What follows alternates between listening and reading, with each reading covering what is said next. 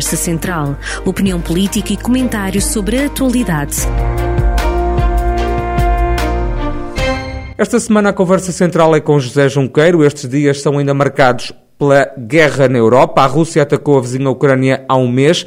Milhares de pessoas fugiram do país. Centenas de refugiados já chegaram à região de Viseu. Há também pessoas de cá que foram para o leste europeu para ajudar. Quem fugiu da guerra, outros foram mesmo para lutar contra os russos. José Junqueiro, os ucranianos são os que mais sofrem com este conflito, mas nós também já levamos com alguns estilhaços desta guerra devido ao aumento dos preços. Sim, é, é, isso mesmo. Os ucranianos, o povo ucraniano sofre na sua globalidade, como, enfim, todos nós conhecemos. Eh, como cidadãos do mundo estamos a fazer aquilo que devemos, que é eh, atos de solidariedade sucessiva para ajudar todas aquelas pessoas, sobretudo as mulheres e as crianças que estão em fuga da Ucrânia, e cumprindo, portanto, a, a nossa obrigação, eh, sendo certo que os líderes políticos, eh, quer eh, a Rússia concretamente, quer a Europa e dos Estados Unidos, os líderes políticos nesta matéria e a própria Ucrânia não cumpriram a sua parte e já lá vamos. Nas consequências, as subidas de, de, de preço estão-se a notar nos combustíveis, os combustíveis interferem em tudo, portanto teremos no imediato um aumento do, do custo de vida e, eh, digamos, esse é o preço a pagar por esse conflito. E ainda com a agravante de sabermos que os celeiros, digamos, do mundo estão situados exatamente na Ucrânia e na, e na Rússia, são grandes exportadores, a Ucrânia é grande exportadora, ora, o que nós podemos antever, e muito rapidamente, é que não existirão condições para que essa exportação se faça, nem sequer poderão existir condições no futuro, se a guerra continuar, para que as culturas se renovem e para que, digamos, que essa fonte de alimento global possa ser exportada e distribuída. Portanto, quer dizer esperam... que se a guerra acabar nos próximos dias, vamos ter consequências também a longo prazo ainda? Sim, vamos ter essas consequências a longo prazo. E, eh, digamos, neste conflito, para que se vejam as duas partes, é preciso perceber que esta guerra existe há uns anos já, eh, que as tentativas da, da Ucrânia eh, integrar a União Europeia e a NATO não são de agora, são do meu tempo ainda, da Assembleia, quando era presidente da, da Associação de Amizade Ucrânia-Portugal, Portugal-Ucrânia, e reunia muitas vezes com eles, e a verdade é que só a partir de 2014 é que eles respiraram, digamos, pela primeira vez, eh, de, democracia. Mas os conflitos internos ficaram marcados e os avisos desde o tempo de Mário Soares, passando por Henrique Singer, de pensadores portugueses como Vasco Belido Valente e tantos outros que agora temos lido, todos eles alertavam ao tempo e no seu tempo, de que a Ucrânia nunca deveria eh, integrar eh, a NATO e que deveria ter um papel de charneira entre eh, o Ocidente e o Leste, exatamente porque eh, era uma zona de potencial conflito com a Rússia. Com o desmembramento da antiga União Soviética, todas aquelas repúblicas, muitas delas fizeram a sua adesão à NATO, eh, à, à, União Europeia e é natural, toda a gente sabia que eh, eh, havia, haveria uma escalada de tensão. Portanto, os líderes políticos não fizeram o trabalho de casa, eh, houve uma escalada de tensão, a tensão re rebentou e hoje temos eh, um dirigente e o presidente russo completamente descontrolado, desrespeitando todas as, as leis internacionais, todas as regras que se impõem para, para com as pessoas e até em contexto de guerra a fazer aquilo que nós estamos a ver que está a ser feito. Ou seja, uma tragédia eh, que é uma tragédia para aquele povo, mas será também uma, com repercussões enormes para, para todo o mundo. Portanto, neste, neste contexto, o que eu acho é que a Europa eh, não avaliou bem a sua situação eh, eh, neste contexto europeu, eh, nunca procurou ser independente em matéria de combustíveis, aliás, facilitou a Rússia como fornecedora maioritária do gás e do petróleo e também não se emancipou em matéria de defesa, não quer dizer, pelo contrário, deveria manter as alianças e o seu papel na NATO, mas deveria ter procurado uma política própria de defesa, o que quer dizer que também além da dependência dos combustíveis da Rússia, eh, da Rússia, há também a dependência da nossa defesa objetiva do Para próprio Estados, Estados Unidos. Unidos. O senhor acha que, se isto se mantiver, até porque há sempre esta ameaça nuclear, que este conflito pode evoluir para uma nova guerra mundial, uma terceira grande guerra, e que a Europa pode estar de novo em causa e em conflito? Bom, eu, eh, eu temo sempre o pior. Penso que essa, esse terceiro conflito, de uma forma muito sofisticada, uma terceira guerra mundial, já começou uh, há vários anos.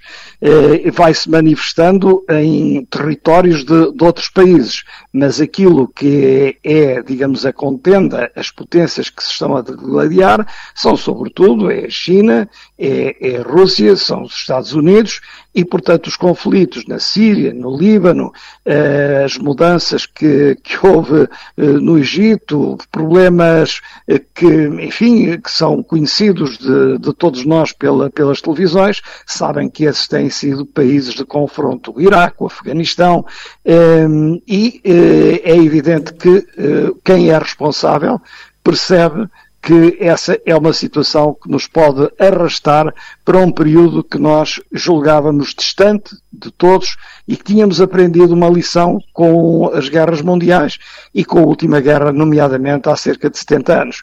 Eh, isso pode eh, não ter acontecido e se não houver uma solução diplomática para este conflito, eh, temo bem que possamos, para além das consequências que já estamos a ter, possamos passar por provações ainda maiores. Que provações serão essas?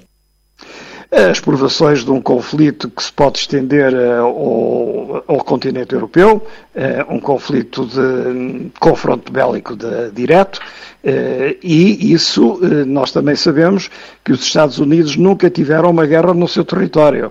eles têm enviado os soldados para os quatro cantos do, do mundo, a gente recorda o Vietnã, o Laos, a Indochina, enfim, as intervenções em, em todo lado, mas no seu território não. O que quer dizer que o nosso território, o nosso continente europeu, eh, fica, sim, próximo destes conflitos, está ligado territorialmente para uma forte possibilidade destes conflitos nos atingirem. Portanto, é, há que dar espaço à diplomacia, é preciso uh, ter algum escape uh, né, para, uh, no confronto com, com estas potências para que como digo, a democracia, a democracia, a diplomacia tenha uma palavra principal e não, eh, digamos, o confronto bélico.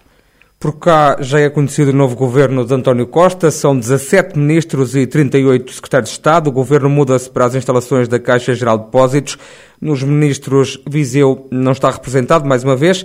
É, o que é que isso representa, Soutor? Que Viseu não tem peso político, que a região pode ser de novo penalizada com as políticas governamentais?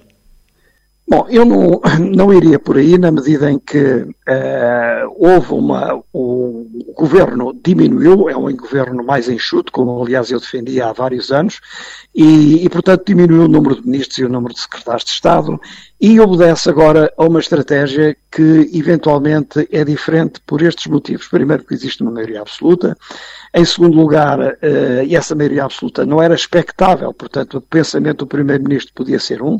Depois passou a ser outro, com a maioria absoluta. E agora, com 30 dias de guerra, uh, passou eventualmente a ser influenciado também por esse contexto. E, portanto, este é um governo, sobretudo, eh, é um governo muito renovado, de gente com muita experiência política, é um governo mais curto, é um governo com mais mulheres do, do que homens, é, é, digamos assim, aquela task force para este efeito e para este contexto desenhada pelo Primeiro-Ministro. Ou seja, não se trata de ter ou não ter membros do governo como ministros eh, neste governo, não significa eh, que nós fiquemos prejudicados, eh, e nessa matéria diria que há duas ou três notas importantes.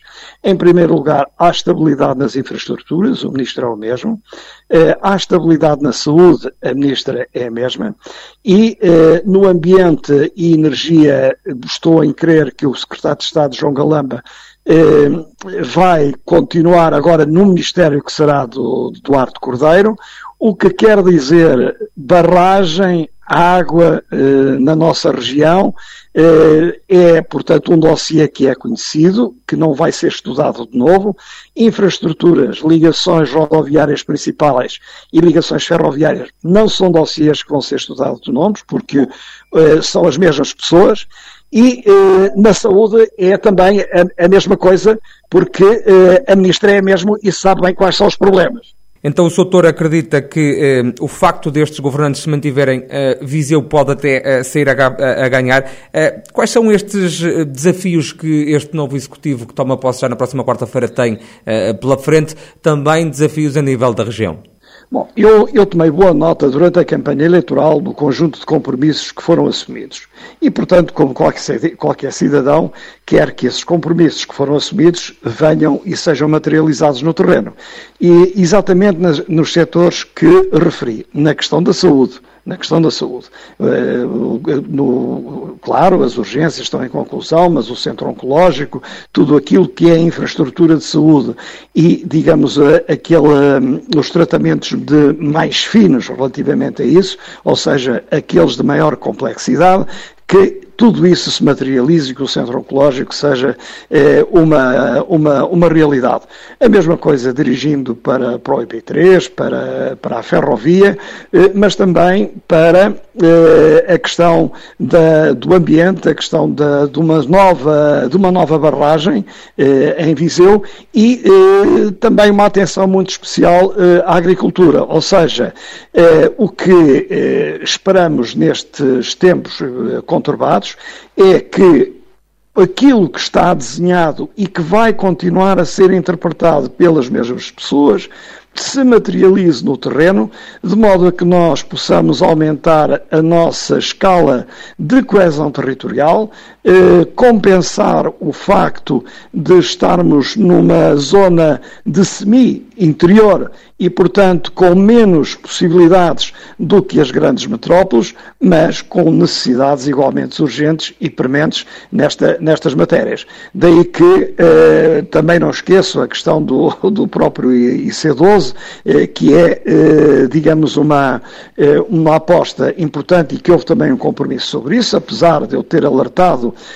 para uma uh, secundarização desse, desse projeto.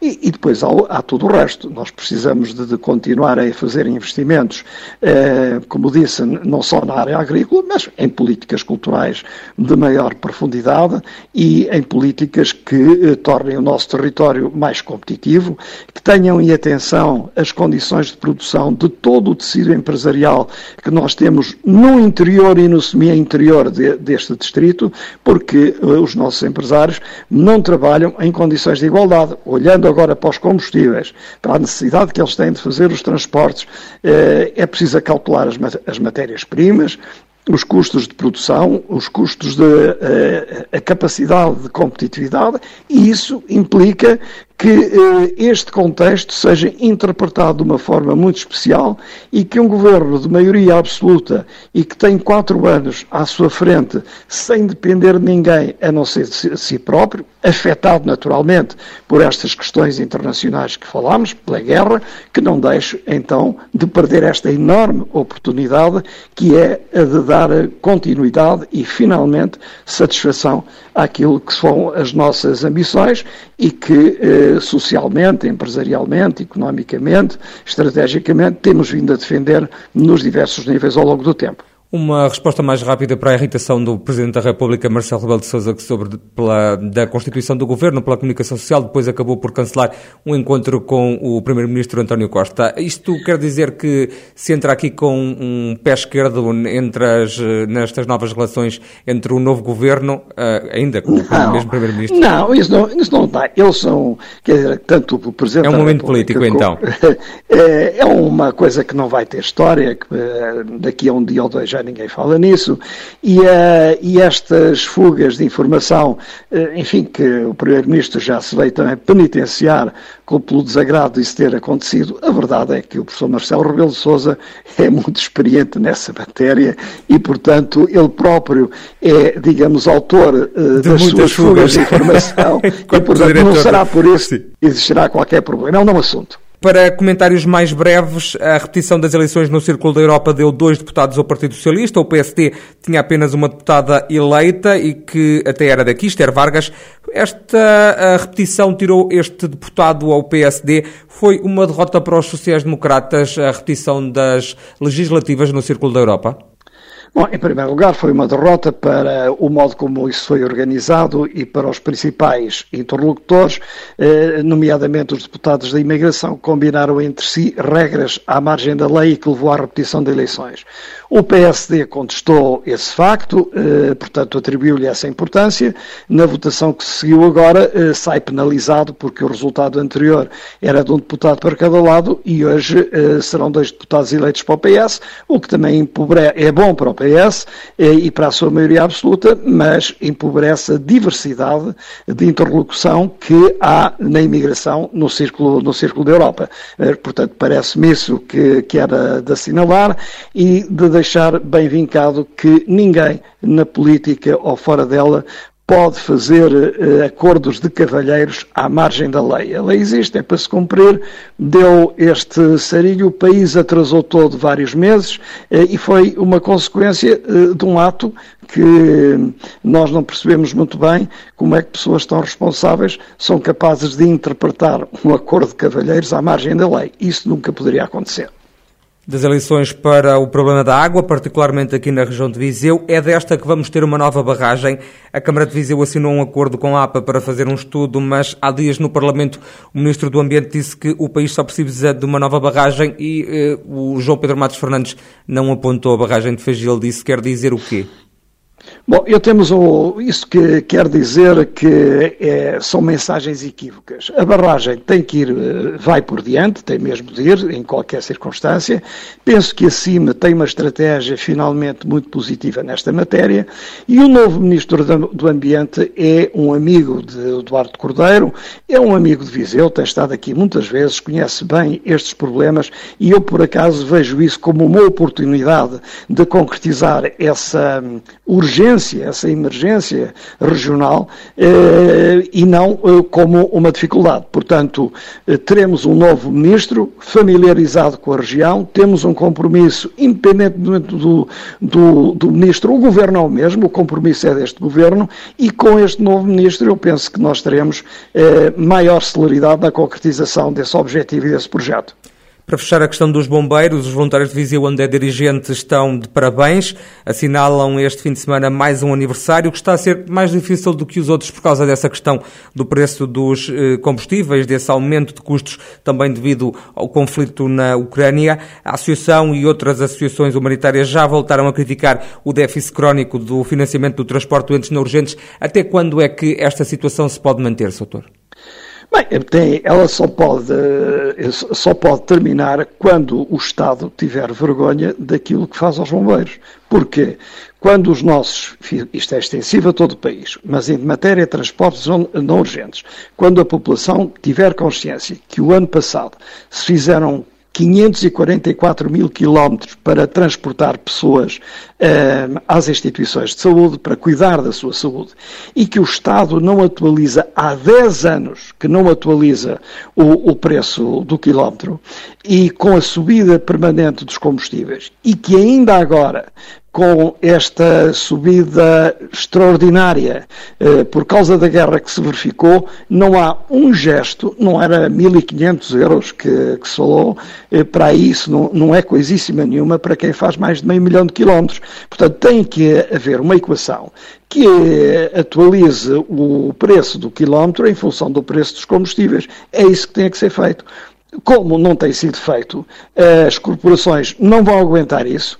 O governo, como digo, eh, tem que olhar para isto e o novo ministro eh, tem que olhar para, para este problema e não podemos perder nem mais de 15 dias, nem mais 3 semanas para tributar aos bombeiros aquilo que tem sido tributado a toda a gente, na área da agricultura, na área da, das empresas, eh, na área dos transportes em geral, toda a gente tem um upgrade para poder fazer face a este aumento de combustíveis, isto que não se faz relativamente aos bombeiros eh, voluntários, na nossa região, mas como em todo o país, deve envergonhar qualquer governante. tem de envergonhar qualquer governante, porque a realidade é esta, não há grandes argumentos, não temos que estar aqui a inventar nada, é matemática pura e, portanto, quem faz mais de meio eh, milhão de quilómetros por ano para eh, ajudar as pessoas na assistência médica, na sua saúde, tem que ter o preço do quilómetro atualizado e tem que ter um governo com sensibilidade, uh, com, uh, sensibilidade social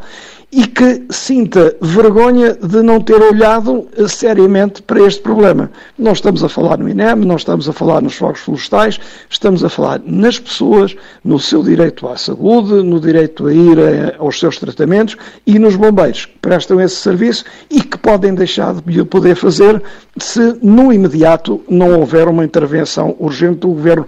É isso que era uma boa prenda de aniversário para os nossos bombeiros voluntários, os nossos e o de todo o país. E também seria uma prenda para o Estado e para o Governo, porque finalmente eh, sairiam daquilo que eu considero que é uma vergonha inqualificável não terem eh, encarado a sério ainda esta questão dos bombeiros voluntários. Não basta bater palmas, é preciso dar-lhes condições de trabalho, não estão a dar subsídio nenhum, estão a pagar um serviço que está a ser prestado. E estão a pagar mal. A opinião de José Junqueiro na edição desta semana da Conversa Central. Obrigado, Soutor, e até daqui obrigado, meu. Tá, obrigado. Até já. Conversa Central, a análise reconhecida que interessa à região. Conversa Central, na rádio a cada sexta-feira, com repetição ao fim de semana.